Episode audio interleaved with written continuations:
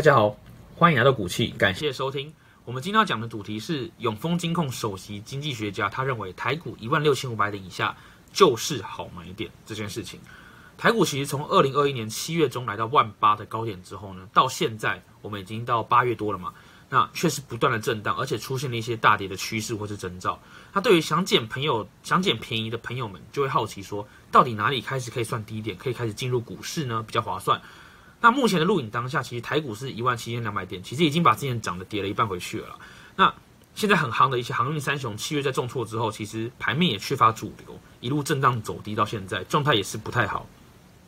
那永丰金控的首席经济学家，他就认为说，这些其实都是健康修正，不用太担心。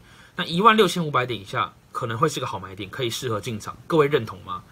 那我个人是没有认太认同了。那我们先来看看为什么他会这样想。那首先从经济的角度来看，永丰金预估哦，台湾二零二一二一年的 GDP 全年台湾的 GDP 会是五点七四 percent。那我个人认为这个是非常乐观的想法，因为毕竟现在疫情的影响，今年台湾 GDP 我们从数据来看，它是不断的下滑。二零二一年台湾的 GDP 从刚开始的八点九二 percent 到现在七点四七，到后来到三点四、三点一六，是不断的往下掉的情况。那个数字都是血淋淋的痛与悲哀啊！所以永丰金他认为，虽然 GDP 不会太好，但是会回升到五点七四 percent，算是蛮乐观的。为什么永丰金可以那么乐观？那他的首席经济学家就认为说，台股的止跌指标还是要看护国神山。那如果你看护国神山的话，那二零二二年他们认为晶圆代工仍然会看好，所以他们觉得台股修正过后，从二零二一年 Q 四第四季开始到明年农历前，都还是有机会重现所谓的高点。那高点究竟在哪里？那他们这个经济学家就是以 P E 十五倍估算法去估说，诶，大盘高点大概会在。一万八千两百点，好，那这个只是他的讲法啊。我们放眼到国际，其实相对的也有很多经济学家是看坏总体经济的，特别是认为可能从今年的二零二一年的 Q 三到 Q 四，反而是一个开始往下坡走的一个 starting 一个开始。好，那大家可以参考我下方的呃摘要里面有附两个影片连接。第一个影片是讲近期看起来要复苏的讯号与背后的隐患。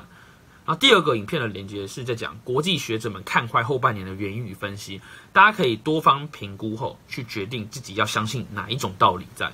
好，那我个人与非常多投资人最担心的一点，其实是通货膨胀。毕竟现在很多国家都在大撒币嘛，疯狂的印钞票嘛。那永丰金也表示，啊，通膨虽然是个议题，但是目前还不需要担心。诶，永丰金居然说通膨不需要担心，为什么？我们来看一下哦。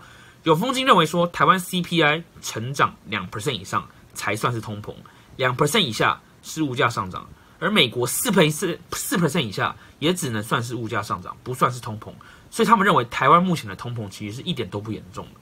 那 CPI 是什么？CPI 全名是消费者物价指数。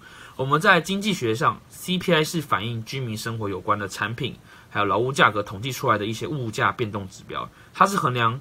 一个国家有没有通货膨胀或是通货紧缩的一个很重要的一个指标了，所以依照目前就是永丰金他们认为的指标的标准，他们觉得台湾的通膨是不严重的，而且他们也呃蛮有自信的预估说，诶，二零二一年是不会升息的，然后二零二二年美国也预估是不会升息的，所以台湾升息几率也不高，这个就是永丰金的看法。那大家又是怎么认为的呢？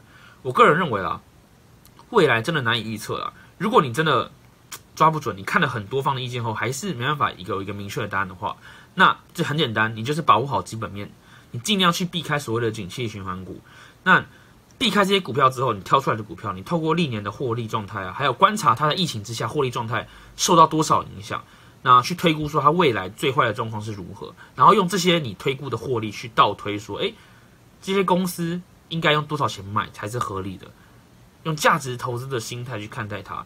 你宁愿少赚股息，你也不要买到一个股票，然后亏了很多很多的价差损失。对，那我觉得这个才是一个未来比较适合可能新手比较保守，却是比较有效可以累积财富的一个方法。好，那我今天就讲到这里，谢谢大家。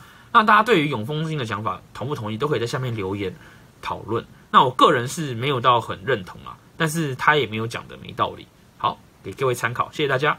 喜欢可以订阅我们哦。